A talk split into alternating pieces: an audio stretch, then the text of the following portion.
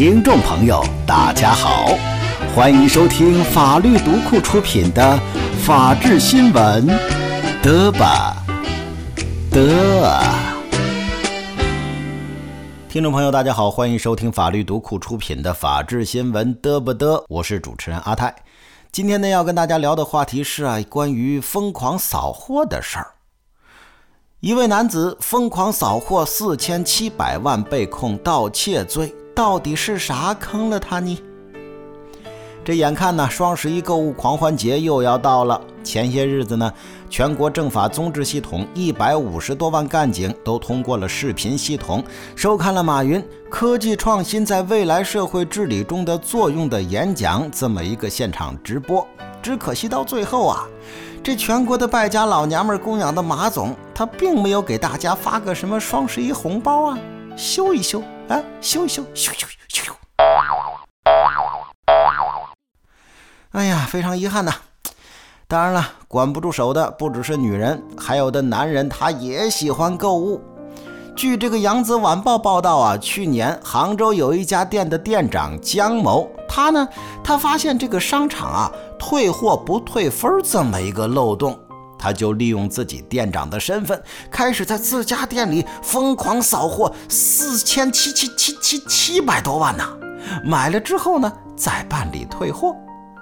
按照会员消费一元，累计一个积分，每一百分兑换一元积分抵用券，起兑点为一千积分，上不封顶这么一个积分规则。江某在短短五个月里，用这样的方法，分别在八张会员卡当中，一共赚了四千七百余万积分，积分折合成人民币呢，价值达到四十多万。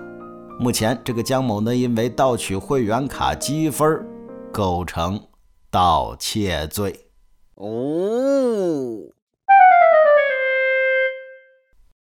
这很多网友啊就表示了：“嘿，这商场啊，你自己有漏洞，你凭什么告人家盗窃呢？人哪儿犯法了？哪儿盗窃了？啊？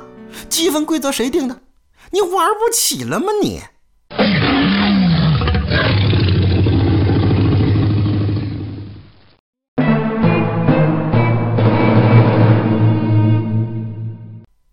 大家先不要激动，冷静，冷静。这就不由得让小编想起了前些年的许婷案了。这许婷呢，也是利用银行 ATM 机故障漏洞取款十七点五万，一审被广东中院判处了无期徒刑，后来呢又重新改判了五年的有期徒刑。同样，这个江某当天是买单、退单，利用商场积分系统漏洞获取积分，并且呢，在他这个店铺营业额上不会有显示，他的公司和商场很难马上发现这个系统异常和他这种非法获取积分的行为，这些啊都符合秘密窃取的行为要求，所以构成盗窃罪。其实这个道理啊很简单，咱比如打个比方啊，说呢有一家这个富豪。他们家大门开着呢，安防监控系统有漏洞。难道说你不管是管家呀，是过路的呀，都可以到他家里随便拿东西吗？这显然不行嘛。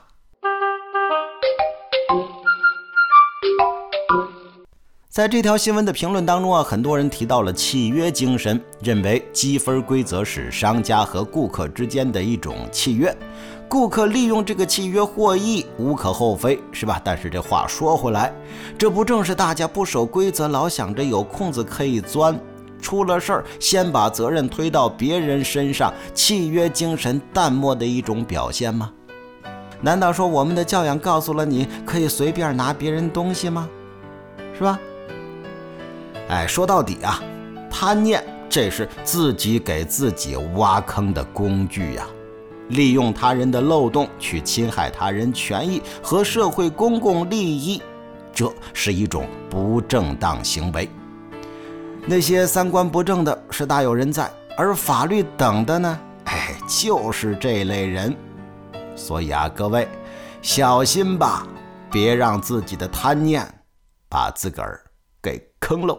大王叫我来巡山呐，一儿有，一儿一儿有，小心提防那孙悟空啊！好了，各位，以上呢就是我们今天法律读库出品的法治新闻嘚不嘚，感谢各位的收听，明天咱们继续嘚不嘚嘚不嘚。